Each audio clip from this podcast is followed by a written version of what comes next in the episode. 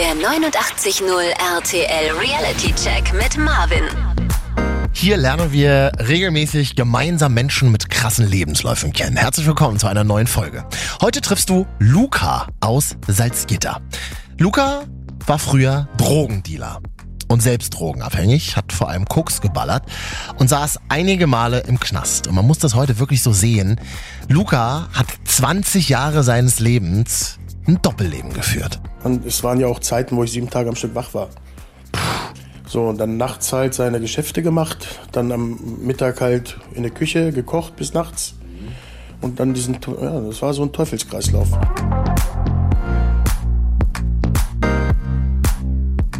Ja, und dann habe ich auch so teilweise 10, 15 Gramm gekokst die Nacht. Und, und, und, da hatte ich so die Nase voll am nächsten Tag. Und ja. Du bist ja drei Jahre wach. Ja, so ungefähr. Das gab ja auch teilweise Momente, da ging ja gar nichts mehr in die Nase rein und der Suchtdruck ist dann so groß, da ist dir egal, dann, dann nimmst du einen Löffel und isst das. Ne? Irgendwann guckt man ja auch mal einen Spiegel morgens oder so beim Zähneputzen. Ja, aber du, dir fällt es nicht auf. Weil für dich, du siehst ja normal aus. Ne? Aber wie du auf andere wirkst, weißt du ja nicht, wenn sie es dir nicht gerade sagen. Dann hast du ja dein halbes Leben im Knast verbracht, oder? Ja, was heißt ein Wie alt bist du jetzt, wenn ich fragen darf? 42. Ja. Herr Jemini. Macht ja nichts, oder? Aber ich bin älter geworden als mancher Rockstar. Ich habe ja immer noch einen guten Ruf in schlechten Kreisen. Und die Leute wissen, ich habe einfach einen Schaden. Ne? Und die akzeptieren aber auch diesen Wandel. Und viele begrüßen das auch. Ich sag mal, jeder, jeder, jeder, jedes Ende ist auch ein neuer Anfang. Ne? Und ich sag mal, es ist größer, sich da vorzustellen, als wie das alte Leben weiterzuführen, weil das kennt man ja. Der 89.0 RTL Reality Check mit Marvin. Ja, ich bin der Gianluca Calabrese. Ich komme aus Salzgitter. Einige kennen mich ja hier. ähm, wir sind hier in dem Café Super Salzgitter. Wir sind eine niederschwellige Anlaufstelle. Und wir behandeln das Thema Sucht, Kriminalität, Prävention, solche Thematiken einfach. Und niederschwellig, wie es der Name schon sagt, im, im untersten Bereich der Hilfe einfach jemandem die Hilfe geben. Das ist eine kleine Wohnung, oder? Wo wir hier sitzen. Ja, Also es also- ist eine, eine Zwei-Zimmer-Wohnung, vorne kleine Küche. Das hat mir gleich gut gefallen. Kaffee lief schon. Das, vielen Dank dafür. Schmeckt sehr gut. Hast du schön gekocht. so, und das ist hier dein Reich, oder? Richtig. Wann, seit wann? Ähm, der Verein besteht schon seit 2016 Januar, also wir haben jetzt dreijähriges Jubiläum und die Räumlichkeiten haben wir seit Oktober 2018. Ja, also hier kann ja jeder herkommen, der entweder nur mal einen Kaffee trinken will oder oder wir hatten auch schon Leute, denen ist die Maschine kaputt gegangen, die Waschmaschine. Und dann hat sie ja auch Wäsche gewaschen, eine junge Dame. Ja, wie gesagt, wir versuchen halt im, im niederschwelligen Bereich jedem irgendwo eine Hilfestellung zu geben und gerade was das Thema Sucht betrifft. Das Thema kannst du, glaube ich, ganz gut begleiten, weil du, weil du selber ein Leben hast, ähm, wo du mit diesen Dingen in Berührung gekommen bist. Richtig. Ich war ja 20 Jahre lang selber in dieser Szene halt drinne. Kiffen war meine Einstiegsdroge, richtig. Dann äh, Partydrogen halt so mit 15, 16 das erste Mal gekokst. Ja, und mit 18 dann den völligen Absturz von Amphetamine, Kokain und und und. Ich habe soweit, glaube ich, alles ausprobiert, außer äh, Heroin. Heroin sagt man so, glaube ich, so habe ich es oft in Berlin zum Beispiel auch gehört, das ist so, das, das ist so, das ist so die Endstufe, das ist so die Spitze des Eisbergs. Ja, das ist die Endstufe und man sieht auch, also hier in Salzgitter Umgebung, das ist mehr anonymisiert. Dieses, ne, also die sitzen da nicht draußen irgendwo am Bahnhof, die haben da schon ihre Räumlichkeiten, wo sie sich treffen und sich dann da halt gemeinsam da die Pumpe geben. Also wie gesagt, also so wie in der Großstadt haben wir das hier in Salzgitter nicht. um das auch ganz klar zu sagen, hier zum Beispiel wird nicht konsumiert, also das ist Nein. keine Anlaufstelle für. Hier ist ähm, kein, rein, kein rechtsfreier Raum, wo man konsumieren darf. Also wir haben keine Konsumräume, obwohl natürlich wäre das auch vielleicht mal eine Ansatzmöglichkeit. Lass uns mal so äh, reingehen in dieses, ähm, du bist 13 und das fängt alles so an. Wo bist du groß geworden, wenn ich fragen darf? Ja, hier Salzgitter-Umgebung, also aus so einem kleinen Kuhkaff. Welche Ecke? Hafala, also das ist so ein anderes Nest nebenan. Aber sonst hauptsächlich mal Salzgitter. Also da bin ich halt mit 13, mit 14, glaube ich, hingezogen, 13, 14. Ja, Und dann warst du in der Schule. genau. Schule, dann Ausbildung. Ah, du hast auch eine Ausbildung gemacht? Ich habe eine Ausbildung als Koch gemacht. Richtig, dann noch Bundeswehr und solche Dinge. Ne? Also das ganz normal und ja, als Koch die letzten 24 Jahre am Arbeiten. Ja. Und mit 13 angefangen zu kiffen. In welcher Situation war das? Oder? Ja, ich glaube, so wie es immer anfängt, so einer tollen Runde, Und äh, das ist ja beim, bei jedem Konsum irgendwo immer das Gleiche, wo man denkt, man versucht mit dem zweiten Konsum immer das erste Mal herzuholen. Ne? Man versucht ja immer mit dem nächsten Konsum das erste Mal wieder zu erleben, weil vielleicht man denkt, die, die Situation war so schön oder das Erlebnis war so toll. Nee, das ist einfach die Situation gewesen. Ne? Das hätte auch vielleicht ohne Kiffen passieren können. Also, Genauso. also du sagst schon, es war eine coole Situation, es waren ein paar Leute, die man mochte Genau. und dann ging irgendwie ein Joint rum. Richtig, genau. Dann hatte man mal probiert und ja? Und es war, das was war das für ein Gefühl? Boah, das kann ich ehrlich nicht mehr sagen, aber scheinbar war es so toll, dass ich es weitergemacht habe. Ne? Und dann auch noch vielleicht Probleme in der Schule und und und. Das ist ja auch meistens ausschlaggebend. Hattest du Probleme in der Schule? Würdest du sagen, es war, hattest du irgendwie eine schwierige Zeit damals? Ja, das war schon eine schwierige Zeit in dem Sinne, aber ja gut, man hat es damals anders kompensiert, ne? wie man jetzt vielleicht heute reagieren würde. Okay, also und ihr habt euch dann häufiger getroffen und habt gekifft einfach, oder? Genau. Ja, dann so in Sommerzeit, Sommerferien, beim Zelten und solche Dinge. Natürlich war auch Alkohol natürlich auch eine große Rolle, hat damals gespielt. Ja, und dann war halt eins zum anderen. Und das sind dann heute so diese Sachen, die ich versuche irgendwo den, den jungen Leuten auch ans Herz zu legen, um zu sagen, ne, du musst nicht unbedingt mitziehen. Man kann es auch schlecht auf die Freunde, ne, wie, wie soll man das sagen, also auf die, auf die Freunde beziehen, dass das vielleicht die Falschen waren. Weil man selbst könnte ja auch genug Rückgrat haben, um zu sagen, nein, ich möchte nicht. Aber es, ja, aber, ja, ich überlege Ja, gerade, aber es ist, aber, Alter es ist ist ja, wenn man jung ist, du probierst Alkohol aus. Und Na du klar. probierst vielleicht auch mal einen Kiff aus. Und Ja. das ist ja das Krasse in dem Alter, willst du ja, glaube ich, auch. Ich glaube, alle Menschen wollen das, aber gerade wenn du jung bist, du willst ja diese Grenzen auch kennenlernen, oder? Klar, du willst dich auch profilieren. Ne? Ich kann am meisten saufen oder ich kann am besten eine, eine Tüte drehen oder, oder, oder. Das ist ja gerade dieses Gefährliche, dieses Profilierungsverhalten.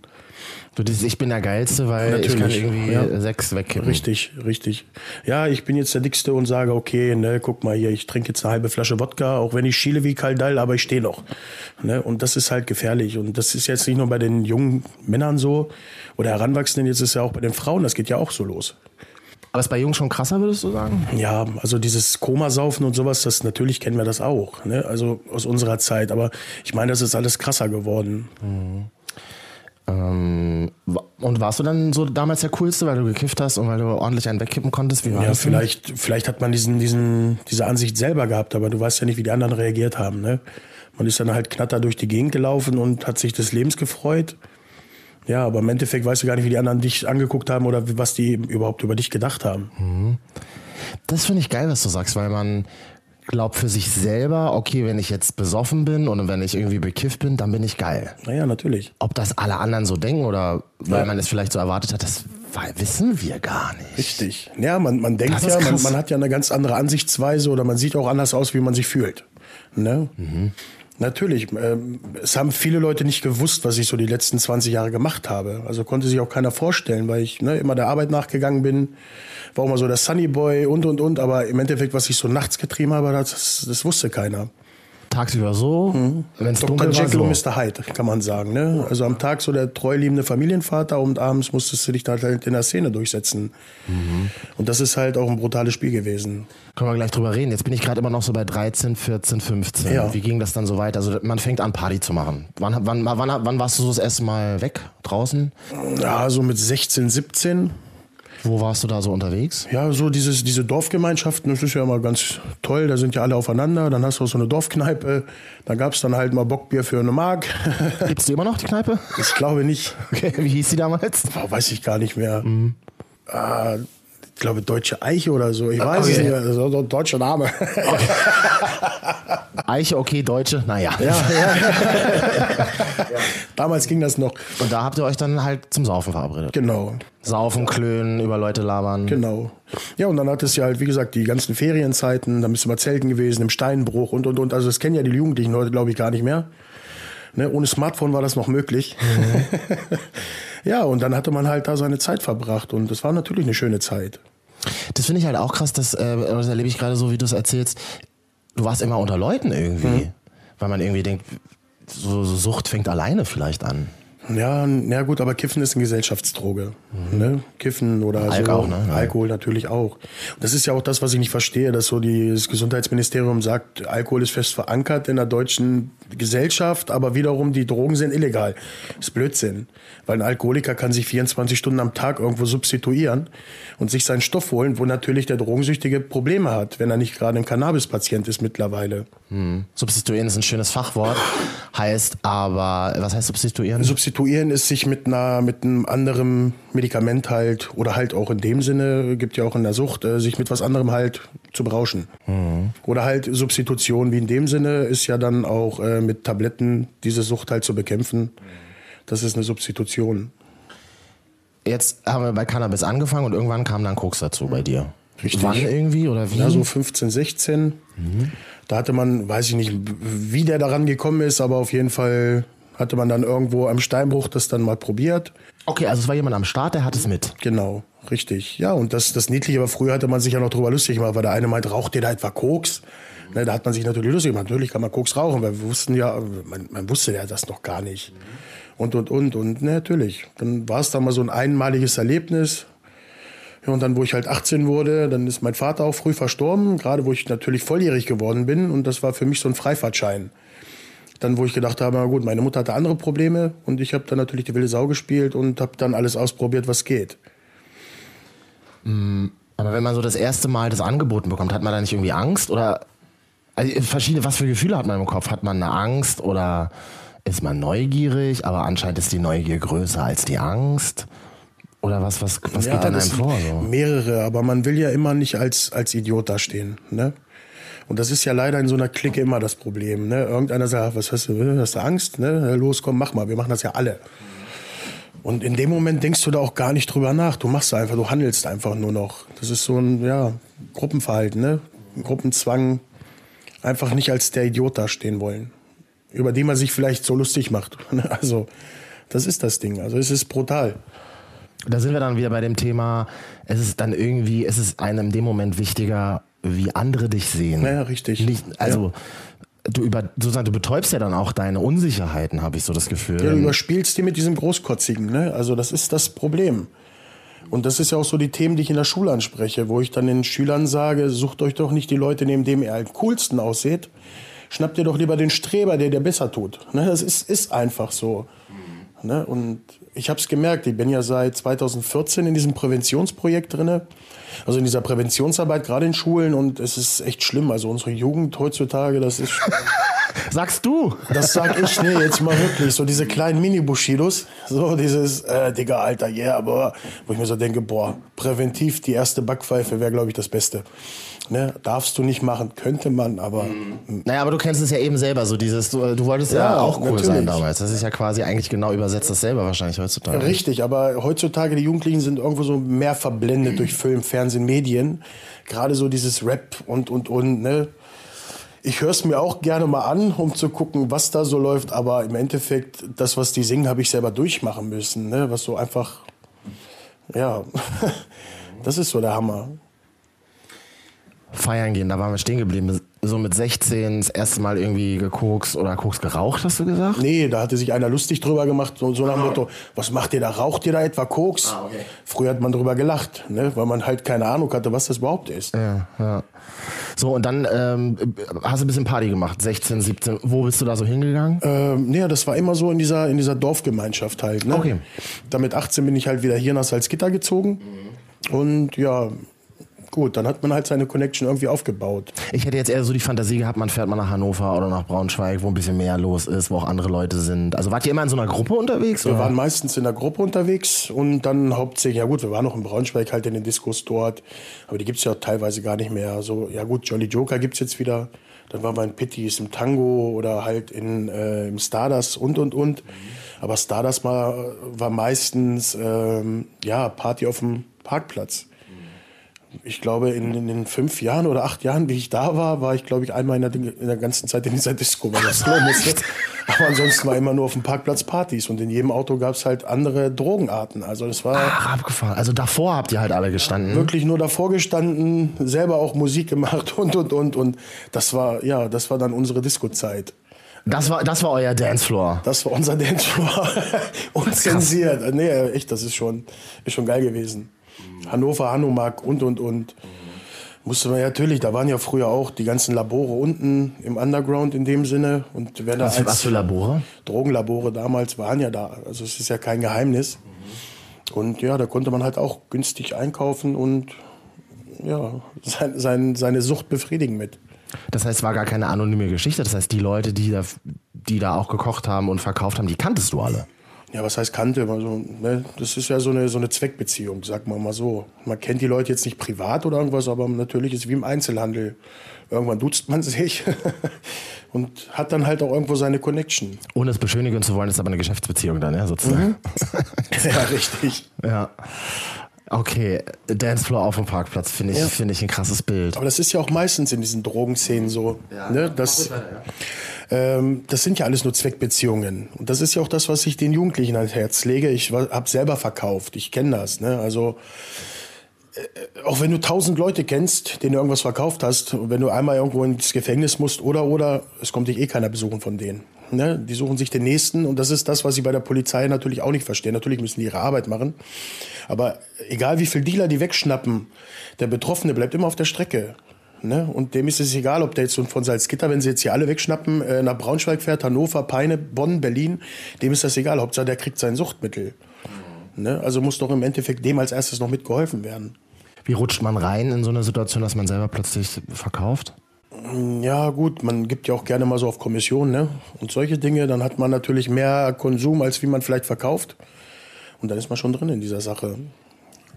Entweder macht man Beschaffungskriminalität, geht irgendwo einbrechen oder klaut da auch mit die Handtasche. In dem Moment ist dir das, glaube ich, auch egal. Was heißt, glaube ich, weiß ich. In dem Moment ist es dir auch egal. Und das ist das Gefährliche dran. Warum ist es egal? Ja, weil du jagst ja deiner Sucht hinterher. Ne? Und da ist es dir egal, ob du jetzt nun vielleicht die Eltern beklaust oder beim Nachbarn irgendwas oder, oder, oder.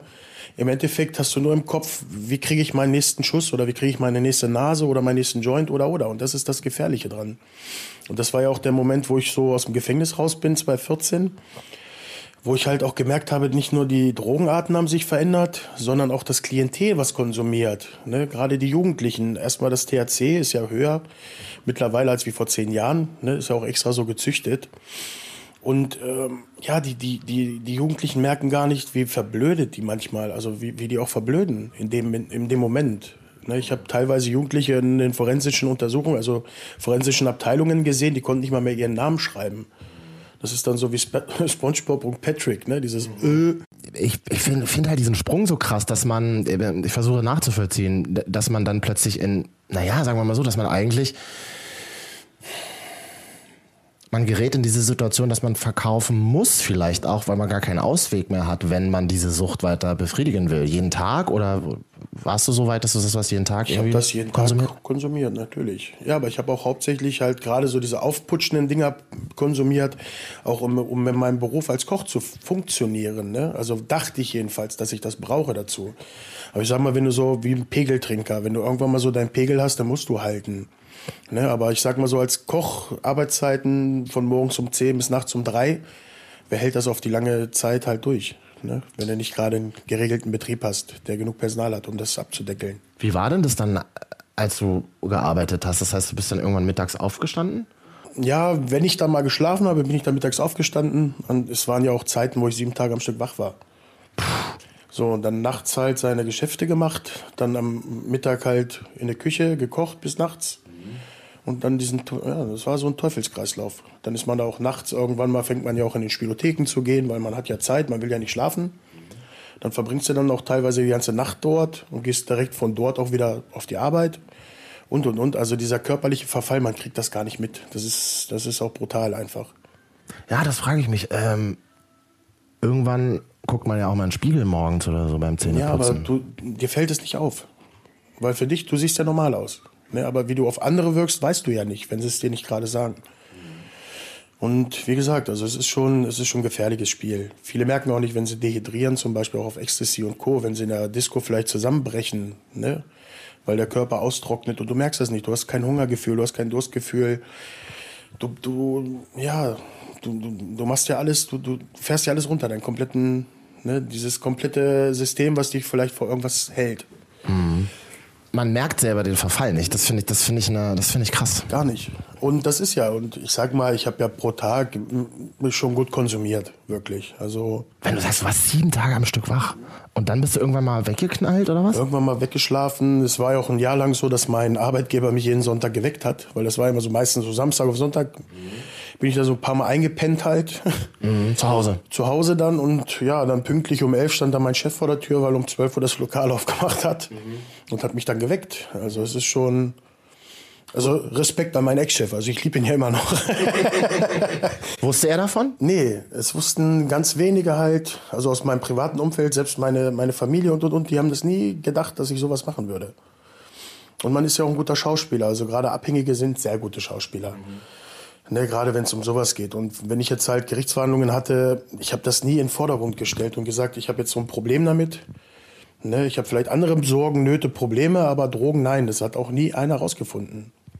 Da, da kommt auch keiner mal auf die Idee zu fragen. Nein. mhm. Und auch damals so in den Verkehrskontrollen und Co. Da war hauptsächlich wurde auf Alkohol kontrolliert. Und natürlich, wenn du normal ausgesehen hast und ich dann noch in Kochkleidung, ja, warum sehen sie so aus? Ja, weil ich jetzt seit zwölf Stunden am Herd stehe, würden sie nicht anders aussehen. Ist ja noch viel gefährlicher, wenn man so ein Parallelleben hat eigentlich, so wie du. Ja.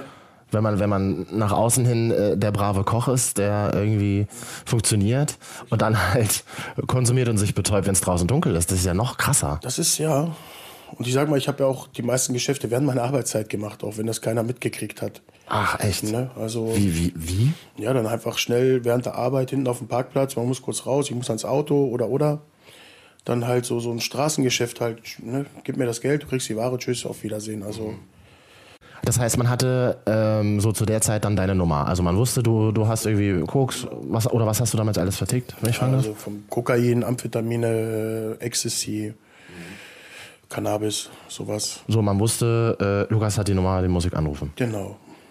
Richtig. Irgendwie ein schlechtes Gewissen, dass du Leuten geholfen hast, in ihre Sucht reinzugehen? Was heißt in die Sucht reinzugehen? Die Leute waren ja, sind ja alle abhängig gewesen. Und früher hatten wir halt noch so einen Kodex gehabt, so an jüngere Leute gar nicht zu verkaufen. Was heißt Jüngere? Ja, unter 18 auf jeden Fall. 16, 15, sowas. Das war für uns ein No-Go. Das war, nee. Und deswegen meine ich ja, und das ist ja heutzutage, die stehen ja auf, auf Schulhöfen und vertickern da ihr Zeug. Echt? Und das ist ja das, das, das Krasse, dass da nicht mal die Schule irgendwie eingreift. Erkenne ich das als Schule zum Beispiel? Ja gut, aber wenn ich merke, dass Schüler vielleicht äh, unkonzentriert sind, oft fehlen oder im Unterricht einschlafen und und und, hm, dann könnte man schon mal irgendwo eingreifen und fragen, was ist denn los mit dir? Oder halt auch mal den Eltern Bescheid geben. Naja, da sind wir halt wieder so in diesem Thema, was, was in dieser Welt, glaube gerade ganz wichtig ist, so dieses auf andere achten, miteinander reden, auch mal fragen und auch zuhören. Ja. Ja, aber das ist ja auch so, wenn ich so teilweise die Präventionsarbeit in den Schulen mache und auch so manchen Jugendlichen frage, ja, warum sprichst du damit mit deinen Eltern nicht mal drüber? Und du dann als Aussage kriegst, na gut, dann krieg ich wieder auf die Fresse von meinem Vater.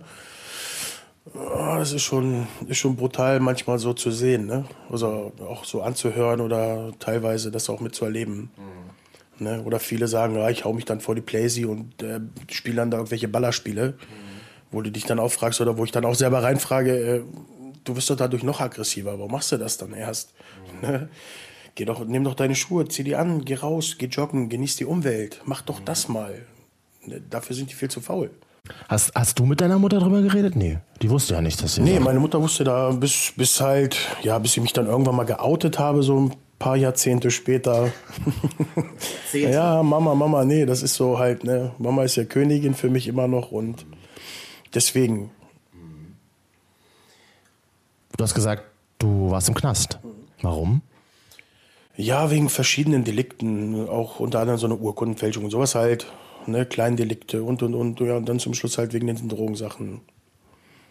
Und ähm, gibst du da den, den Drogen, das, ach, das klingt irgendwie immer, das klingt immer Ich gebe da keine Schuld, weil mich hat keiner gezwungen, das zu den Drogen verkaufen. die Schuld, das klingt irgendwie so, es klingt so weit weg. Wie ist es dazu gekommen, wäre ja eher die Frage. Ja gut, man will ja auch als Jugendlicher das schnelle Geld machen. Und das ist auch so diese, dieser erste ausschlaggebende Grund gewesen. Ne? Zweitens war man ja auch cool, wenn man da genügend Kilos zu Hause liegen hatte und solche Dinge. Und man versucht ja mit allem irgendwo Geld zu machen. Ob das jetzt so mit Drogen, mit Alkohol mit- oder mit Zigaretten und und und, was ja da auch immer gerne verkauft wurde. Ja, man, man hat halt versucht, das System zu umgehen, um Geld zu machen. Und das geht auch meistens in die Hose oder immer. Wie war denn das damals? Ähm, also du warst Koch, du hast so ein bisschen vertickt, ein bisschen ist gut, was hast vertickt, Punkt. äh, oh, Handy. Polizei ruft an. Nee. Ja, ja die hören gerade zu. Nee, willst du reingehen, oder? Nee, alles gut. Also ich war mal leise. Also du warst Koch, du hast vertickt, hast in Salzgitter gelebt, hattest eine Wohnung? Ja, ja. Wie, wie sah es mit Freundin, Liebe, Sex aus? Ich bin das dritte Mal verheiratet, also sagt alles. Also die erste, gut, die hatte mich dann verlassen, wo ich dann ins Gefängnis gegangen bin. Ne, so wie Frauen dann halt manchmal leider sind. Ja, ich warte auf dich zehn Jahre, nach einem Monat hatte sie den neun. Ja, gut, dann ist man irgendwann mal rausgekommen und ich sag mal so, die ersten Zeiten im Knast, das war so wie Ferienlager. Ne, man hat das einfach gar nicht realisiert. Also man ist reingegangen, man war seine Zeit da, irgendwann ist man wieder entlassen worden und hat genau da angefangen, wo man aufgehört hat. Ne?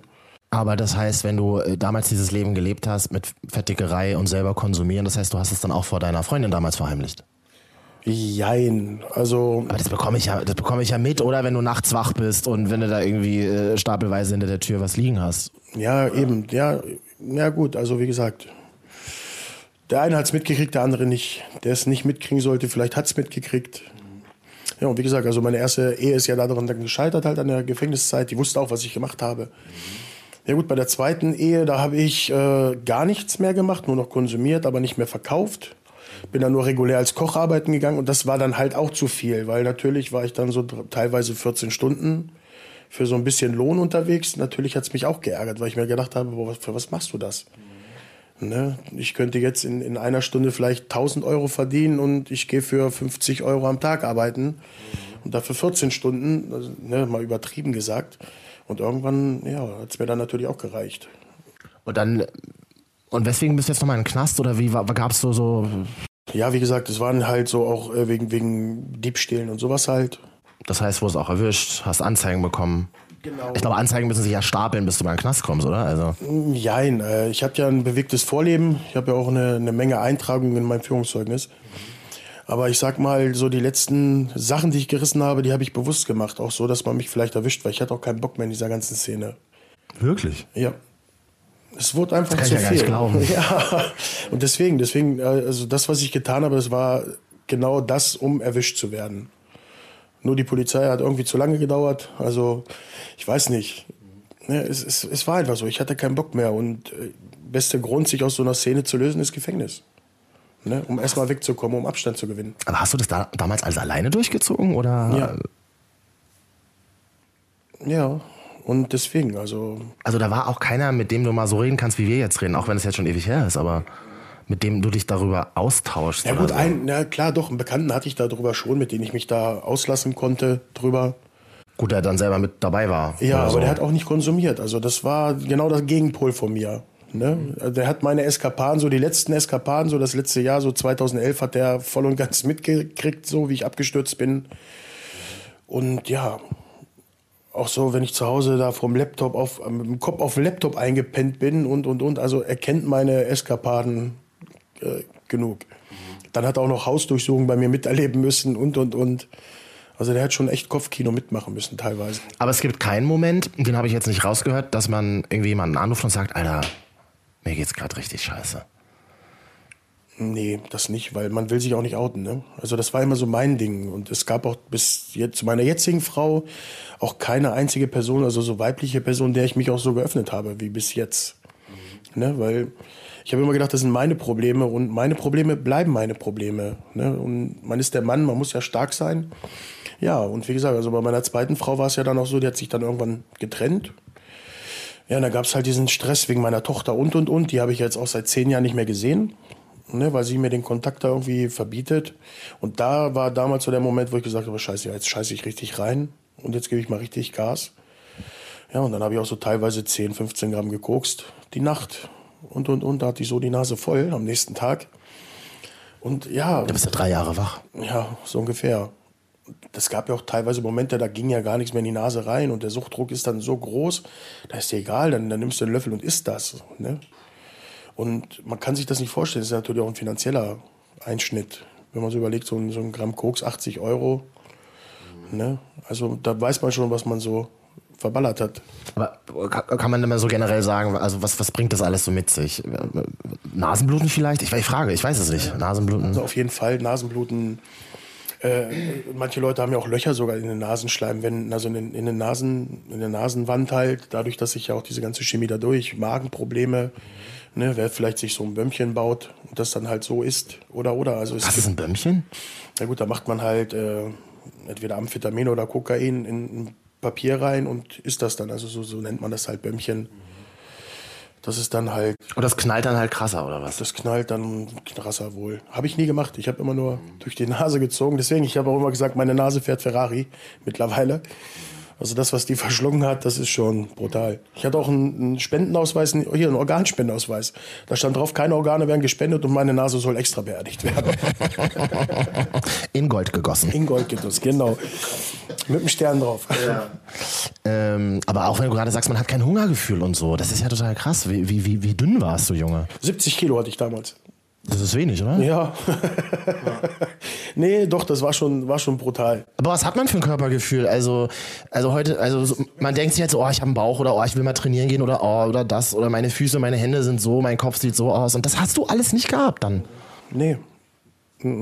Das So, wenn ich so ne? teilweise Bilder sehe, so von 2.9, so diese Facebook-Erinnerung, was man so manchmal aufgerufen kriegt, das ist schon, ist schon erschreckend. Ne? Also da feiere ich auch teilweise selber, wenn ich so sehe, so ich so, Alter, wie sahst denn du aus?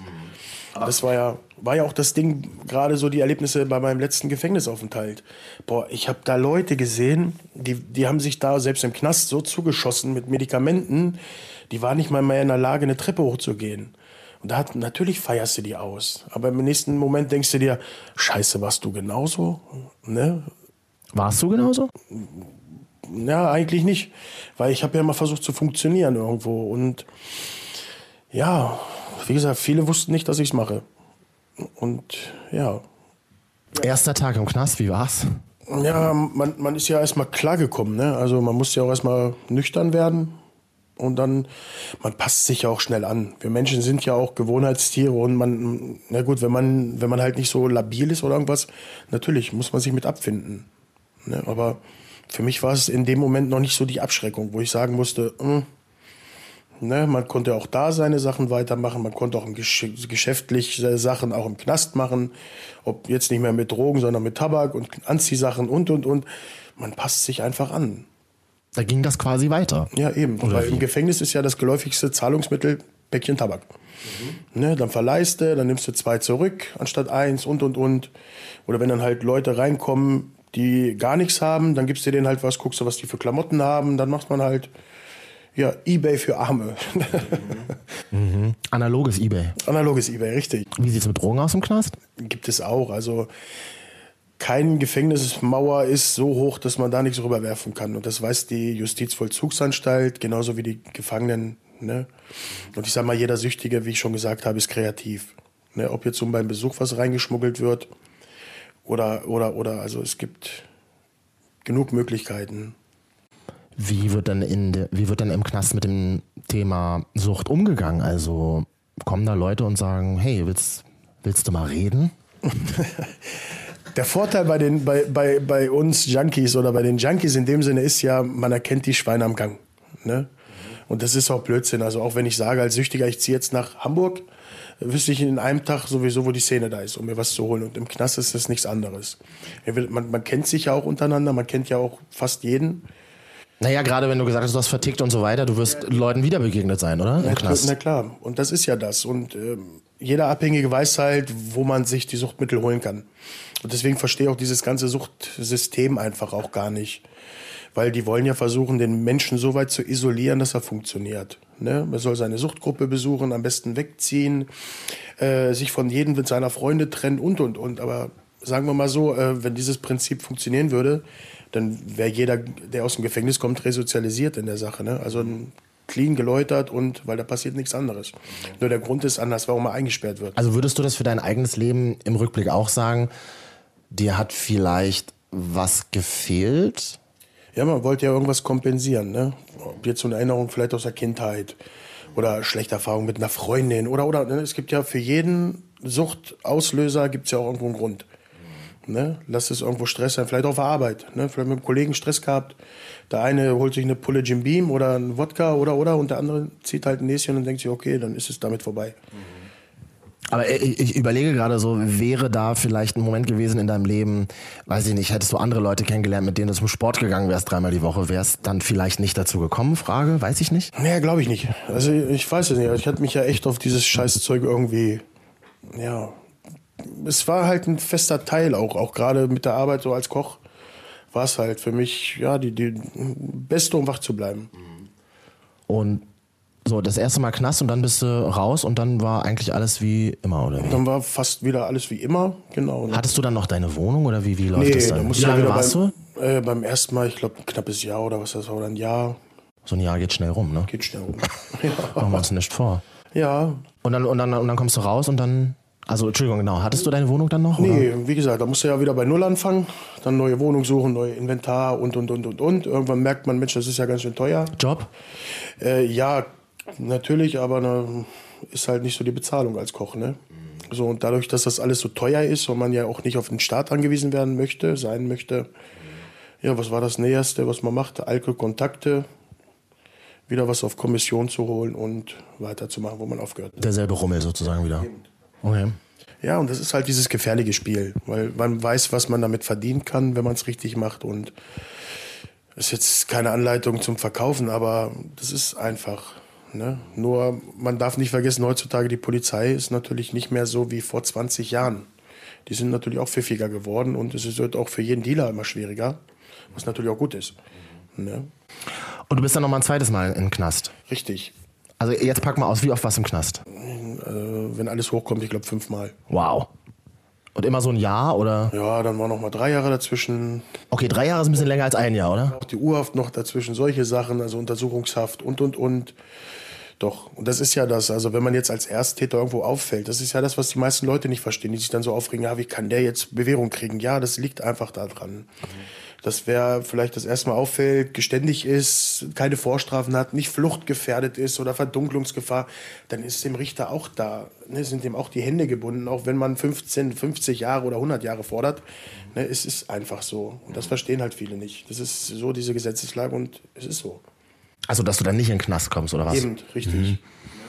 Und das ist, das ist ja das, was auch so viel, wenn man so Medien sieht, wo auch viele so wirklich drauf abgehen, auch bei Facebook und Social Media. Also die, sagen wir mal so, die Gewalt oder die Kriminalitätsrate ist auch gar nicht in dem Sinne so gestiegen. Ne? Es ist auch am Absinken, aber ich sag mal, vor 20 Jahren gab es noch kein Facebook, wo innerhalb von zwei Sekunden eine Nachricht durch die ganze Welt gejaucht worden kann, ne? also oder ge- geschickt worden ist.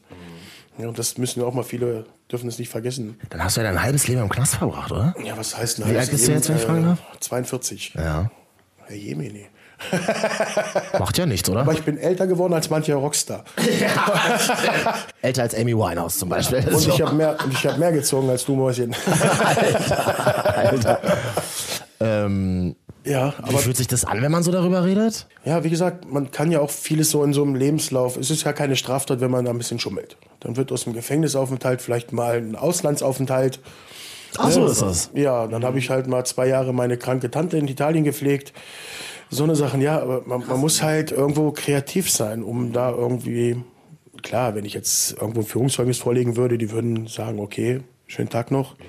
Ne? Was steht, dann, da- wie, was steht dann da so drin? Oder wie, Führungszeugnis steht ja, steht ja so die, die meisten Schandtaten einfach drin. also die Anzeigen, die du bekommen hast und so weiter. Die Verhandlungen, die Verurteilungen, wegen was man verurteilt wurde. Die Höhe der Haftzeiten und, und, und. Ach, das steht auch drin. Das steht auch drin. Und das vergessen auch viele Jugendlichen, die jetzt auch Scheiße bauen. Ne? Alles ab 14 wird alles eingetragen. Und damit verbauen die sich sofort die, die Zukunft in dem Sinne. Ne? Alles, was so Behörden ist, Feuerwehr und, und, und. Ja, keine Chance mehr. Auch wenn du Gymnasiast bist, hast du keine Chance da reinzukommen. Nicht mal mehr als Putzfrau irgendwo im Pennymarkt. Ziehst du manchmal heute auch noch eine Line? Nee, nee, nee. Ich bin jetzt nachweislich acht Jahre clean. Das heißt, wie weiß man das danach? Oder Äh, Ich habe das durch Haaranalysen gemacht oder durch Urintests und, und, und. Ich hatte bis vor meinem Geburtstag am 27. Dezember, hatte ich noch 50 Zentimeter Haupthaar gehabt, weil ich gesagt habe, jeder, der mir nicht glaubt, der kann mir von mir aus, kann er das analysieren lassen oder rauchen oder essen von mir aus oder wie auch immer. Ich bin nicht Christoph Daum, ne, ich habe da nichts zu verheimlichen. aber hast du irgendwie Auflagen? Musst du irgendwie? Nee. Mhm. Nee. Und wenn mir einer nicht glauben sollte, wir haben ja hier auch in dem Verein, Da wird eine kleine Schublade jetzt aufgemacht. gesehen von Kondomen, die wir hier auch verteilen, Ja, sehr gut. äh, zehnfach Drogentest, also kein Problem. Ah, okay. Achso, die kann man dann irgendwie irgendwo kaufen? Sind so kleine Päckchen jetzt hier in so einer Tüte? Also wenn jetzt äh, ein Familienmitglied vielleicht kommt und den Verdacht hat, dass sein Kind konsumiert, ja. kann er hier auch für einen Zehner, kostet das, einen Zehnfachtest machen und da sind Was ist dann da so drin? Da ist dann irgendwie. Barbiturate, Kokain, Amphetamin, Aber wie testet man das? über äh, Urin. Da, da pinkelst halt rein. Also, also du kriegst ein Becherchen und dann mit der Pimpette wird dann hier äh, Dings. Wie wenn, wenn jemand das schon kennt, wie die Polizei das auch macht. So Ich kenn das diese, ja nicht. diese Schnelltests. Das sind dann halt so eine Schnelltester. Ja, machen wir mal die Tüte auf. Das ist so eine ganz kleine Tüte. Passt in jede Innentasche Genau, richtig. von der Jacke. Achso, das ist so ein, das ist so ein kleines Plastikding? Dann wird dann halt. Ah, okay. Ah, okay, da sind so Dann kleine. wird ins Becherchen gepinkelt. Und dann hältst du es rein. Dann hältst du es rein und dann siehst du halt hier durch diese Ergebnisse, das ist wie ein Schwangerschaftstest. Okay. So für, für, für schnell erklärt. Genau, und dann zeigt er hier halt an, wenn ein Strich ist, ist es negativ und äh, wenn, wenn zwei, dann halt positiv. Du bist, du bist jetzt wieder verheiratet, ne? Musst du manchmal auch, musst manchmal ähm, deiner Frau zeigen, dass du nichts genommen hast? Nee, nee, nee. Also meine Frau kennt mich ja und ich sag ja, also wir haben uns 2015 kennengelernt, so kurz, ja, so ein äh, knapp ein Jahr später, nachdem ich aus dem Knast halt war. Und ja, ich hatte so, das war auch die erste Frau, wo ich wirklich offen war, wo ich gesagt habe, hör mal zu, Mäuschen, wir kennen uns zwar nicht, aber ich kann dir sagen, wenn wir jetzt öfters gesehen werden, die Leute werden dir erzählen, das, das, das, das, das, das, das. ne? Hörst du es lieber von mir als von anderen. Wie habt ihr euch kennengelernt, wenn ich fragen darf? Das war auch so ein ganz dummer Zufall, irgendwie in der Stadt, ne? Und ja, ganz, also es war, war, war, sollte so sein, keine Ahnung. Ja. Ne? Ja gut, na klar, du bist natürlich aufgrund deiner, deines Lebens, bist ja hier bekannt wie ein bunter Hund wahrscheinlich, oder? Ja, nicht nur hier. Also es gab bis jetzt noch keinen Ort, wo wir waren, wo man mich nicht kannte. Also wo ich nicht wenigstens einen kannte, der mich da angesprochen hat. Tagsüber auf der Straße. Ja, richtig. Wa- Was sprechen die? Nee, einfach so Worauf so angesprochen? Nee, einfach, was geht? Ja, ey, Mensch, Calabrese, wie geht's dir? Oh, aber geil. So dieses, es ist schon geil. Doch, also, Obwohl es, obwohl es ja zum alten Leben gehört. ja, aber ich sag mal, ich Oder habe gibt es das so altes, neues Leben oder ist das alles ein Leben? Nee, es ist alles ein Leben. Aber ich sag mal, ich habe ja immer noch einen guten Ruf in schlechten Kreisen. Und die Leute wissen, ich habe einfach einen Schaden. Ne? Und die akzeptieren aber auch diesen Wandel. Und viele begrüßen das auch. Ne? Die sagen, du machst deine Sache, ich mach meine Sache. Aber es ist halt immer noch wie früher. Ich würde niemanden anscheißen, weil jeder macht das, was er will. Ne? Mich hat auch keiner gezwungen, irgendwo Stoff zu verkaufen oder es zu konsumieren. Und das ist ja das. Es ist von uns jedem die Entscheidung. Jeder ist für sich selbst verantwortlich. Und jeder hat so seinen eigenen Auftrag, was er denkt. Ne? Und dann soll jeder das machen, was er meint. Aber deswegen reden wir heute auch und das versuche ich herauszufinden. Das ist nämlich ganz spannend. Manchmal hat man ja diese, das ist geil, was du sagst, jeder ist für sich selber verantwortlich. Ich glaube, manchmal hat man aber diese Kraft in sich selbst nicht. Was mache ich denn dann? Ja, und dafür sind wir jetzt zum Beispiel hier, um die Leute dort abzuholen, wo sie irgendwo stehen geblieben sind. Wo sie denken, die kommen nicht mehr weiter oder wo sie halt so denken, das Leben ist schön so. Ne? Klar, der soll machen, was er will, aber wir können ihm halt so diesen, diesen Anschwung geben oder halt auch vielleicht so diesen Gedankenanstoß zu sagen, guck mal, bei mir hat das so geklappt. Ne? Vielleicht ver- ver- versuchst du es mal. Deswegen steht ja da auch dieser Spruch an der Tafel, was kann im schlimmsten Fall passieren, wenn du es machst? Nichts. Ne? Ob du jetzt so versagst oder nicht, das ist, versuch's doch einfach mal. Im schlimmsten Fall passiert nichts. Im schlimmsten Fall bleibst du abhängig. Also schlimmer kann es nicht werden. Ne? Oder du knallst morgen den Arsch zu. Also eins von beiden. Und das ist ja auch das, was die Leute auch so teilweise gerne haben. Was heißt gerne? Ist Keiner, keiner wird irgendwie, ja, mal blöd angemacht, ne? sagen wir mal so. Aber manchen fehlt das einfach, wo du sagst, ey, du Arsch, jetzt hör mal zu, kneif doch mal den Arsch zusammen und geh raus da, mach das, tu das. Ne? Jetzt hast du ja gesagt, acht Jahre hast du nichts mehr genommen. Verdammt. War, warum verdammt? Nee, ich sage, das ist schon, ja, die Zeit, die geht Das ist einfach. fast ein Jahrzehnt. Ja, Das, aber das ist also schon Respekt dafür. ja, eigentlich schon. Ne? Gerade wenn man so hört, dass das eigentlich so den größten Teil deines Lebens auch ausgemacht hat, finde ich schon, äh, ich schon, ich schon eine abgefahrene Ja, Sache. die Hälfte meines Lebens fast. Also ein bisschen weniger als die Hälfte meines Lebens, ja. Ja, aber man hatte ja natürlich auch schöne Zeiten dazwischen. Ne? Also man, man kann jetzt nicht sagen, dass man da so vor sich hin vegetiert hat. Na klar, es gibt auch Abhängige, die das machen. So gerade in Bezug auf Heroin oder äh, Methamphetamin oder oder. Die haben ja gar keine Lebensfreude oder keinen Lebensalltag mehr. Ne, die, die wachen morgens auf, wo ist mein Stoff? Dann konsumieren sie und dann gehen sie los auf die Suche, ich brauche Neues, ich brauche Neues. Und so konsumieren dann wieder, kriegen was, konsumieren und wieder. Wo kriege ich das nächste her? Und das ist, das ist auch kein Leben. Ich finde es aber ein ganz äh, wichtigen, wichtiges Learning, dass es halt wenn es um Drogen geht, nicht immer gleich Jesse Pinkman, Breaking Bad, ich liege 800 Tage zu Hause in einer verramschten Bude ist, sondern das heißt auch, Leute gehen raus, gehen ihren Jobs nach, spielen anderen was vor und sind aber hinter der Tür mega abhängig zum Beispiel und kommen eigentlich gar nicht mehr aus dieser, Schla aus dieser Schauspielerschleife auch raus. Das lerne ich gerade so von dir. Ja, und das Schlimme ist ja auch gerade auf der Arbeit. Da siehst du ja hunderte Leute teilweise, wenn du so im Großbetrieb. Aber solange du funktionierst, wer sollte dir Fragt dann... keine Sau. Nee. Ist halt einfach so. Ob der Kollege da jetzt sitzt mit der Kaffeetasse, wo da vielleicht äh, der braune hier so Maria Kron oder Wodka drin ist, was man nicht riecht. Ne?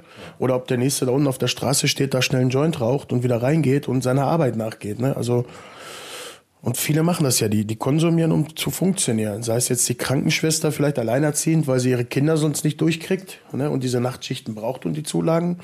Oder den Rechtsanwalt, den man vielleicht auch mit Kokain bezahlt. Ne, also es, du weißt es nicht. Und ich habe in meiner Zeit halt, halt viele Leute kennengelernt, wo du gedacht hast, boah, Heidewitz, Heidewitzka, du konsumierst, ne? vielleicht entscheidet der auch über andere Menschenleben. Ja, Ne? ja krass. Lass total. es ein Richter sein oder ein Staatsanwalt oder ein Ja, Polizisten. Wir sind alles Menschen und Ich meine, du hast vertickt, hast du krasse Leute getroffen? ja. Das, das Geilste hatte ich gehabt, da habe ich, äh, ich glaube in Göttingen war das, da habe ich hier diesen Haftbefehl getroffen. Kommt der ganz stolz Hafti? auf, ja, kommt der ganz stolz auf mich zu, sagt, hey, ich bin Haftbefehl. Da habe ich angeguckt, sag ich, ja, und? Ich habe einen Haftbefehl. Ja, aber Ironie, sein Bruder wurde ja dann mit dem Haftbefehl gesucht. Ja, stimmt, ja, das war dann Hafti 2. Warum hast du aufgehört? Ja, wie gesagt, weil mein Schlüsselerlebnis hatte ich dann so beim letzten Knastaufenthalt, wo ich dann so die wirklich diese kaputten gesehen habe. Das war der fünfte Knastaufenthalt. Habe ich Ja. das richtig jetzt mitgerechnet? Ja. Okay. Ja, und wie gesagt, dann hast du da diese Leute gesehen und hast dir gedacht, Alter. Ja, wie gesagt, so, so Heroin-Junkies und, und, und halt so, so auch normale Menschen, die da im Knast sich ja, Medikamente reingehauen haben, Schmerzmittel, äh, sowas halt, Muskelrelaxer und, und, und. Und die sind da rumgelaufen wie so ein Zombie. Ne? Und auch, was weiß ich, so drei, vier, fünf Päckchen Tabak für ein Milligramm Suchtmittel. Ne? Wo du dir so denkst, das hast du früher vom Spiegel gezogen, also so weggemacht zum Putzen und die, die, die geben dann Heiden Geld für aus. Ne? Aber da, hast du's, da ist es dir das erste Mal so aufgefallen, weil du ja gesagt hast, es hat ja auch viel damit zu tun, dass man sich selber auch was vormacht oder dass man es irgendwie nicht so checkt oder man guckt in den Spiegel, man merkt so das an sich selber nicht. Und da ist es dir dann plötzlich aufgefallen. Ja, was heißt aufgefallen? Ich hatte auch keinen Bock mehr drauf. Knast und dies und das und das war wirklich so eine Strafe, wo ich mir gesagt habe, Alter, das wird noch lange dauern, bis du hier rauskommst. Und nee, ich hatte auch keinen Bock mehr auf dieses ganze Klientel und nachts da lässt du dich rausklingeln ne, von Leuten, weil sie irgendwas zum Ziehen wollen. Wie alt warst du da? 37, glaube ich, waren das. Ja. Ja, mit Ende 30 tickt man vielleicht auch nochmal anders als mit Mitte 20 oder Ja, mit 40 ist ja so die Pubertät vorbei gewesen. so. Kommt nochmal mit 50. Die ersten sag dir, wie es 40 ist. Jahre der Pubertät sind die schlimmsten, so hat man mir gesagt. ja, mit 50 kommt der Midlife Crisis, ne? muss ich mir Porsche holen dann. Ach so, stimmt. Ja. Glaube ich, ne? So war das, ne? Ja, so ja, 18-Jährige ja, und genau. Porsche. Genau. Nee, ich komme schon mit einer Frau nicht klar. Und da hattest du dann aber auch Auflagen, dass sie gesagt haben, okay, jetzt Ja, musst du das und das machen. Richtig, dann hatte ich ja noch so eine Therapie halt absolviert. Obwohl ich sagen Das muss, musstest du auch musste ich machen vom Gericht aus, genau. Ja gut, aber ich hatte ja da schon so meinen weiteren Weg einfach schon geplant. Diese Therapie war für mich einfach nochmal so ein Baustein, um das zu festigen. Ne, also es war einfach gut. Es war was Schönes, das mitzunehmen als Therapie, aber im Endeffekt wusste ich schon, was ich halt machen möchte. Und was, was war damals so der Plan? Ja, ja, wie gesagt, so, so halt erstmal dieses, dieses Leben in, in ähm, Abstinenz halt, in dem Sinne. Ne? Aber hat man davor, aber hat man davor nicht Angst, wenn man das, wenn das so, so krass zu deinem Leben gehört, zu sagen, ab morgen nicht mehr? Ich stelle mir das eigentlich unmöglich vor. Na gut, äh, ja doch, es ist schon, es ist schon eine Angst gewesen, aber ich sag mal, Eine Angst wovor dann? Ja, vor diesem Minimum, Existenzminimum, ne? Das ist ja auch das, was viele halt haben, ne? Die haben Angst, so jetzt verliere ich meinen Job oder meine Wohnung oder dies oder das. Aber ich sag mal, jeder, jeder, jeder, jedes Ende ist auch ein neuer Anfang. Ne? Und ich sage mal, es ist größer, sich da vorzustellen, als wie das alte Leben weiterzuführen, weil das kennt man ja. Das ist ja dann diese Routine. Versuch's einfach. Wie gesagt, im schlimmsten Fall passiert nichts. Ne? Natürlich könnte ich jetzt sagen, ich könnte von heute auf morgen wieder anfangen. Ich habe natürlich meine alten Kontakte noch und und und und, pff, aber habe ich gar keinen Bock mehr drauf. Ne? Und diese Aufgabe hier, die befriedigt mich einfach. So bin ich jeden Tag in der Reflexion, was ich mal getan habe. Ich habe auch keine Exist oder keine, keine Berührungsängste darüber zu erzählen. Das ist mega wichtig und mega schön übrigens. Das ist mega, mega geil, ja. Ich, ich lerne ganz viel, ne? Das ist spannend. Und ich Diese bin ganze Arbeit. Ähm, 2014, natürlich musste ich auch zum Bewährungshelfer und der, da war halt auch in der Bewährungshilfe so ein Präventions, so ein Präventionsplanspiel, oder wie sich das geschimpft hat. Da hatte ich mich halt mit angeboten und gesagt, gut, die sind dann halt so in die Schulen gegangen und haben dann äh, eher aus dem praktischen, also theoretischen Teil, aus seinem Arbeitsfeld und dann halt ein Straftäter dabei. Da habe ich mich für gemeldet und ja, ich habe gemerkt, die Jugendlichen, ja, die, die reißt das einfach mit, auch diese Geschichte. Das ist natürlich, das ist was anderes als so ein Fachvortrag, wo einfach so stumpf drüber geredet wird. Ne, die, waren schon gefesselt von der Geschichte. Also jemand ist losgezogen und hat dich dann mitgenommen sozusagen. Genau, das war in dem Sinne die Bewährungshilfe halt hier in Salzgitter. So von wegen, erzähl mal. Genau. So eher so über die Paragraphenwelt und ich über mein früheres Leben. Ja, und dann wurde das irgendwann leider eingestellt. Da habe ich das zwei Jahre mitgemacht, genau, 14 bis 16 und also 15 wurde dann halt gesagt, gut, ist nicht mehr. Und dann habe ich gesagt, gut, weil ich gemerkt habe, dass diese Situation einfach schlimmer oder schlechter wird, dann werden Welche wir halt diesen, Situation? ja, so, so jugendliche Drogenerfahrungen und sowas halt. Weil die, ja, wie soll ich sagen, die scheißen da wirklich rein. Aber woran merkst du das? Weil du sagst, dass es schlimmer wird? Wo, wie Alleine diese, dieses sich so geben, diese Artikulierung, Gestikulierung, dieses alte Dicke, ich schwör. Oh. Nee, aber wie gesagt, und da, da habe ich halt gesagt, warum soll ich nicht meine negativen Erfahrungen einfach für dieses Positive verwenden? Ne? Auch mal aufzuklären, was heißt es überhaupt, in den Knast zu gehen? Ne? Was heißt es, mal so eingesperrt zu sein, auf sieben Quadratmeter für 23 Stunden in so einer Zelle zu sitzen, die nicht größer als mein Büro ist, sogar noch kleiner? Und wenn du genug Druck hast, weil dein Klo ist ja offen wenn du genug Druck hast, schaffst du vielleicht von der Bettkante genau bis ins Klo zu treffen, weil das ist nicht so weit entfernt. Ne? Und das, das kapieren die einfach gar nicht. Oder wie schnell man auch straffällig werden kann. Ähm, aber wie hat es dann angefangen? Also diese Räumlichkeiten, in denen wir jetzt sind, wo du ja... Ähm, Das hatte ich mir mal so Anfang 16, also Ende 2016 war da schon mal so ein Grundgedanke, so ein Kontaktcafé zu öffnen. Dadurch, dass jetzt bis jetzt leider noch kein Unterstützer so halt war, so, so ein finanzieller Unterstützer, ja, war das leider noch nicht möglich. So, jetzt hat uns hier ein Wohnungsunternehmen die Möglichkeit gegeben, mit den Räumlichkeiten das umzusetzen, weil das auch natürlich, ja, ringsherum auch eine Pflege ist. Ne? Wenn jetzt hier, wir sind hier auch so einem kleinen Brennpunkt, ne, hier in Salzghetto. Salzghetto? Ja. Ja, aber es ist ein schönes Ghetto. Und deswegen, also, ich liebe meine Stadt. Und auch wenn viele sagen, du kannst ja nicht Salzghetto sagen, doch, kann ich, weil, ja, das ist einfach, man weiß alles hier zu schätzen. Also ich jedenfalls. Und Gegenüber das Baba-Döner, so fängt schon mal, so fängt schon mal gut an. Das finde ich schon mal sehr ist auch sympathisch. schon mal ein guter Döner hier. ja, sieht schon mal gut von außen aus. Ja, ne? ist auch lecker. Also kann ich nur empfehlen. Ja, sehr Hey, cool. Bruder, wenn du zuhörst, ne, gute Werbung. nee. Okay, mhm. Nein, aber für mich ist das halt so, ist ja nicht mal negativ. Ne? Also, ja. Deswegen habe ich auch, glaube ich, das als einziger am Hals tätowiert. Das, was hast du am Hals tätowiert? Das muss man mal Salz, sagen, sieht. Ghetto. Ja. ja. Wofür steht's? Ja, einfach für die Liebe meiner Stadt. Für die kleine graue Maus hier, die kleine Stahlstadt Salzgitter. Aber viele sagen dann halt vielleicht so das Abwrack oder Asi oder so, ja? ja, aber wer hier aufgewachsen ist und das hier kennt, der wird das schon lieben. Doch. Aber ich glaube, das sagt fast jeder über seine Stadt. Was mich nochmal interessiert, was das Kontaktcafé betrifft, du bist dann selber zur Wohnungsbaugesellschaft zum Beispiel geschlurft und hast gesagt, ey, ich will das machen, könnt ihr mich Nee, unterstützen? ähm, ich hatte auch 2017 mal angerufen, mal nachgefragt, ob da vielleicht die Möglichkeit Aber besteht. du alleine, also da waren nicht mehrere Leute, du hast dich Nein, alleine das ist, hingestellt das ist, gemacht. genau. Wir sind zwar ein Verein, also wir sind ja auch sieben Gründungsmitgliedern, aber so diese Aufgabe, das ist so mein Part. Ne? Und ja gut, die anderen, wie gesagt, der eine, eine Mitglied, äh, Kassenwart, Schriftführer, sowas halt, oder halt auch hier für die Bilanzen oder äh, Finanzen auch zuständig. Dann äh, Krankenschwester dazwischen, die auch für die Wundpflege zum Beispiel, wenn jetzt jemand falsch spritzt, auch ganz wichtig, dass man da halt mit homöopathischen Mitteln auch gleich mal mit einwirken kann. Weil unser Haupt ja, unsere Hauptarbeit besteht ja darin, die gesundheitliche Stabilisierung herzuführen. Ne? Diese Leute irgendwo ja, darauf hinzuweisen, gesund zu konsumieren, auch wenn es ein Widerspruch ist für viele. Ne? Aber es hat halt den Effekt, dass wenn drei Leute vielleicht die gleiche Nadel benutzen oder das gleiche Spritzbesteck, dass der eine vielleicht Hepatitis hat und die anderen beiden gleich auch. Ne? Gleich so eine Jumping, so eine Jumper-Jumping-Krankheit halt, so eine Junkie-Jumper-Krankheit, so nennt man das. Wir verteilen auch hier Spritzen da jetzt da vor dem Schrank, wo du gerade sitzt. Oh, ja. Da sind ja auch unsere ganzen also Spritzen, Alufolie, sowas halt um, um, wie gesagt, diese gesundheitlichen Gefahren zu minimieren. Ich höre schon Leute, die es jetzt hören und sagen, ja, wie könnt ihr das noch unterstützen? Nee, es ist ja auch das, was die Leute halt äh, anfangs immer so gesagt haben, ja, du machst ja eine Anleitung zum Konsum. Ja, die Grenzen verschwimmen natürlich auch in unserem Gespräch, dass man natürlich auch ähm, viel darüber lernt. Das ist so ein bisschen wie bei Breaking Bad. Ich lerne auch irgendwie so ein bisschen was von einer Welt, von der ich keine Ahnung habe. Und die, und das muss man ja auch einfach mal zulassen, dass es äh, Menschen gibt, die sich so fühlen, ist irgendwie auch ganz interessant. Ist, äh, warum gibt's denn so viele Serien darüber? Warum, warum sind denn die krassesten ähm, Crack- und Kokain-Dealer Heroes? Ja, weil sie reiche Männer sind oder äh, so äh, und sich durchfuchsen. Du hast das selber ganz schön beschrieben, so dieses Schauspielern, sich da so ein Leben zusammen basteln und so.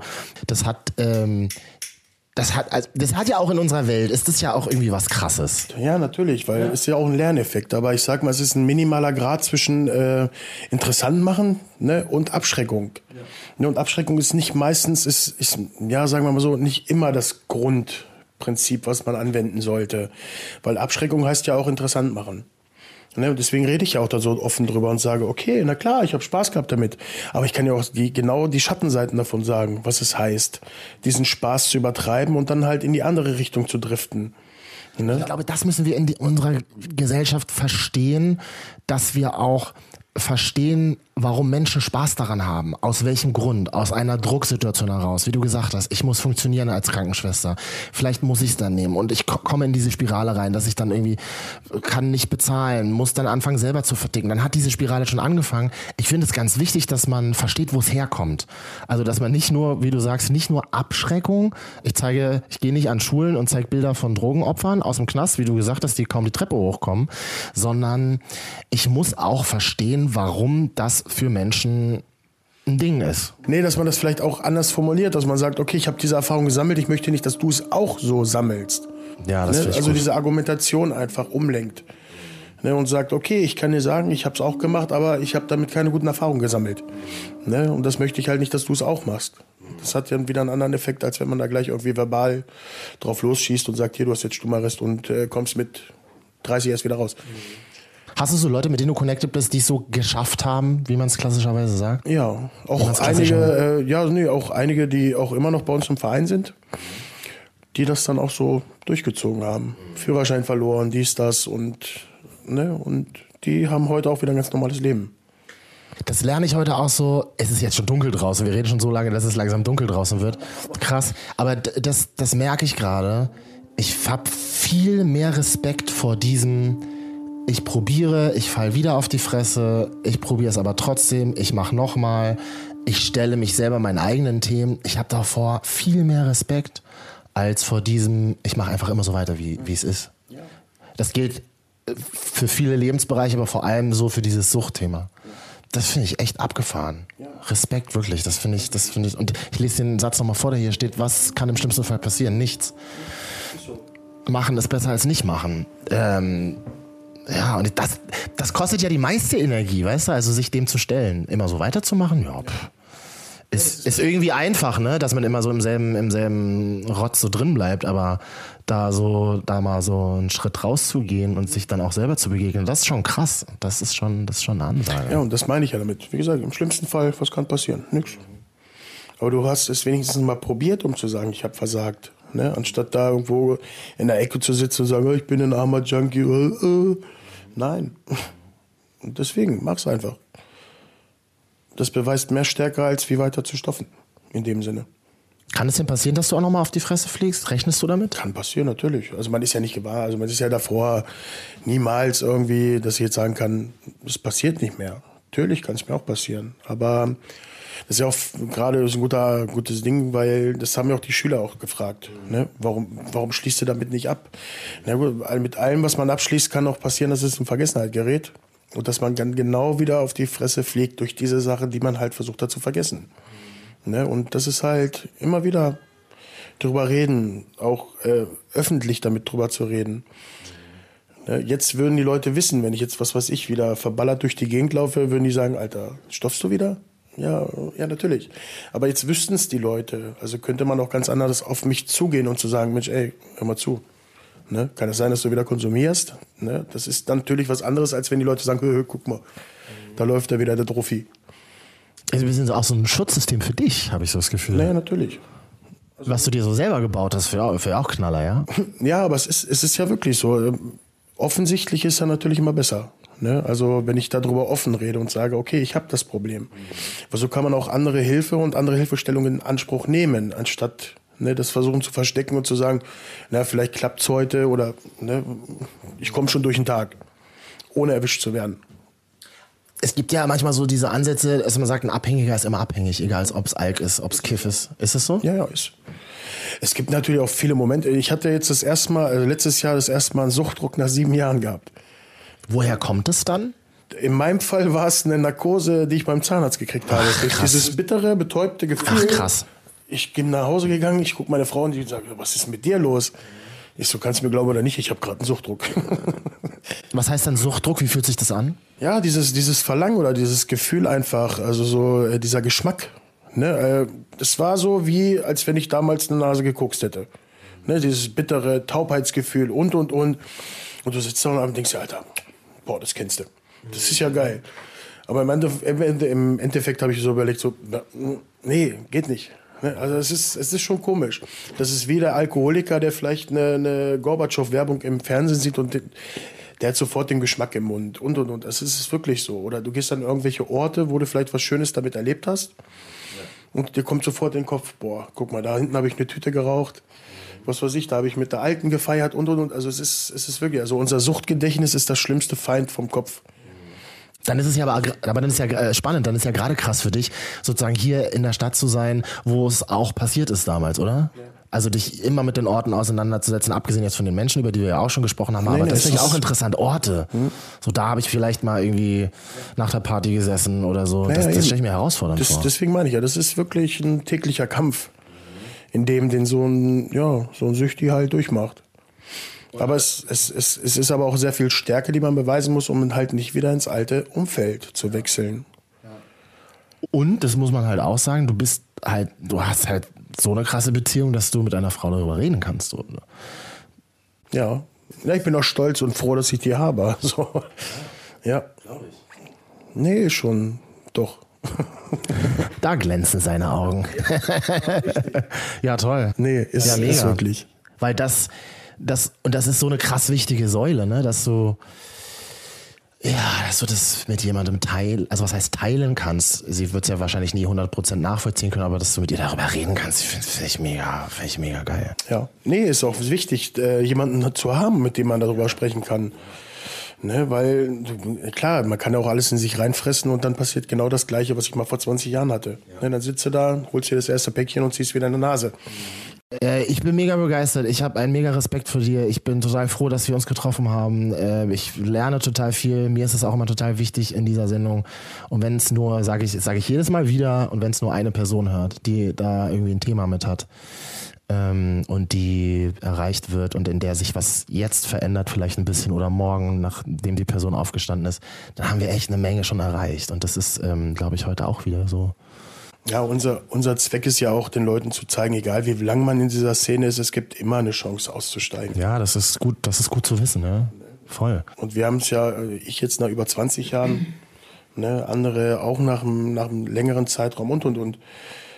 Nutz, nutz die Chance und leb dein Leben ne, und lauf nicht dem Suchtmittel hinterher. Das ist so einfach, es ist einfacher. Es wird auch einfach in einer Zeit. Na klar, am Anfang ist es ein Kampf, aber nutz die Chance. Ne, Es kann nur einfacher werden. Und solange man immer weiter weg vom Tellerrand schauen kann, ne, desto einfacher wird's. Und das ist wirklich, ist wirklich so. Und was mir auch auffällt, was ich auch ganz interessant finde, ist so, dass du als Mann darüber so gut und offen reden kannst, auch über deine Gefühle. Ich glaube, das ist für uns Männer immer gar nicht so einfach in dieser Welt und dass du da so Natürlich hat es bei dir wahrscheinlich auch länger gedauert, aber da so offen drüber redest, finde ich ganz wichtig. Gerade so Jungs, auch weißt du, so 19, 20, Ja, so, ja. Ähm, da, da werden Deutschrapper zitiert, aber so über die eigenen Gefühle wird nicht viel nachgedacht. Das ist vielleicht auch nicht immer so gewünscht in dieser Welt. Und ich finde es knaller, ich finde es ich find's mega. Na gut, aber obwohl ich sagen muss, es, es äh, zeugt von mehr Stärke, darüber zu reden, als wie da den dicken Otto raushängen zu lassen und zu sagen, hier, guck mal, ja, guck mal hier, die Homo. Ja, ja, genau. Das, das ist zum Beispiel auch ein Riesenthema. Bist auf einmal schwul, wenn du über Gefühle redest. Naja, erstens kannst du ja schwul sein, das ist sowieso nichts dagegen zu sagen. Und zweitens hat ja nicht unmittelbar was miteinander zu tun, so weißt du? ja, eben. Ja, aber so eine Einzelle habe ich auch auf meinem Wege auch ganz oft kennenlernen müssen, wo dir gesagt hast, ja gut, nee, komm. Da weißt du, was bei rauskommt. Deswegen. Aber da steht ähm, man halt drüber. Ja. Und steht halt auf und so und, und macht jeden Tag. Und ich ähm, tiefsten Respekt vor dir, wirklich. Das ähm, Hammer. Hier ist eine kleine Fliege, die Ja. ja. gerade zu. Die jagen Meine Geldfliege, komm. Die will spenden. Ja, komm, komm, komm. Infos holen über die Website, wenn man spenden will, wenn man mit dir mal sprechen will, ähm, ohne dass jemand zuhört. Und äh, da, äh, jederzeit auf gerne. Facebook sind wir auch sogar vertreten. Ja, und da heißt ihr dann Super Salzgitter. Super Salzgitter, genau. Instagram sind wir, ach, keine Ahnung, wir sind so viel vertreten auf diesen. Und wir machen das so, wir haben es jetzt einmal gesagt, aber wir verlinken das auch auf 89rtl.de, dass man da mal alles mal so im Überblick sieht, dass man da mal hinklicken kann. Hier werden keine Fragen gestellt, komm einfach mal hierher. Es gibt einen Kaffee, der schmeckt gut, den habe ich heute schon probiert. Und dann kann man mal Können wir gleich noch mal einen machen? labern oder auch mal nur zuhören, geht ja auch. Du hast viel zu erzählen, wie ich heute gemerkt habe. Oh ja. Ähm, danke, Bruder, was soll ich sagen? weißt. Nein, ich bedanke, mich- ich bedanke mich, Danke. War, war Hammer. Gerne, immer wieder gerne. Dankeschön. Der 89.0 RTL Reality Check mit Marvin. Ja, noch mehr Folgen findest du auf 890rtl.de. Da lernst du noch mehr Menschen mit krassen Lebensläufen kennen. Kannst uns auch über deine Podcast-App auf dem iPhone suchen oder direkt bei iTunes einfach mal eingeben. 890rtl Reality Check. Ich habe mich zum Beispiel mit Maria, 22, getroffen und die musste unbedingt kennenlernen. Ich habe noch nie einen Menschen gesehen, der so viel Lebensmut hat und das nach so einer krassen Geschichte. Maria hatte einen schweren Verkehrsunfall und als sie im Krankenhaus aufgewacht ist, ja, da haben ihr die Ärzte gesagt, du wirst nie wieder laufen können. Was das für ein krasser Einschnitt in ein Leben ist, das erzählt sie dir mal selber. 89.0 RTL Reality Check zum Beispiel mit der 22-jährigen Maria. Der Reality Check ist ein Podcast von 89.0 RTL. Redaktion Katja Arnold, Schnitt Luise Wolf und verantwortlich ist Ellie Hermann. Ich bin Marvin. Bis zum nächsten Mal.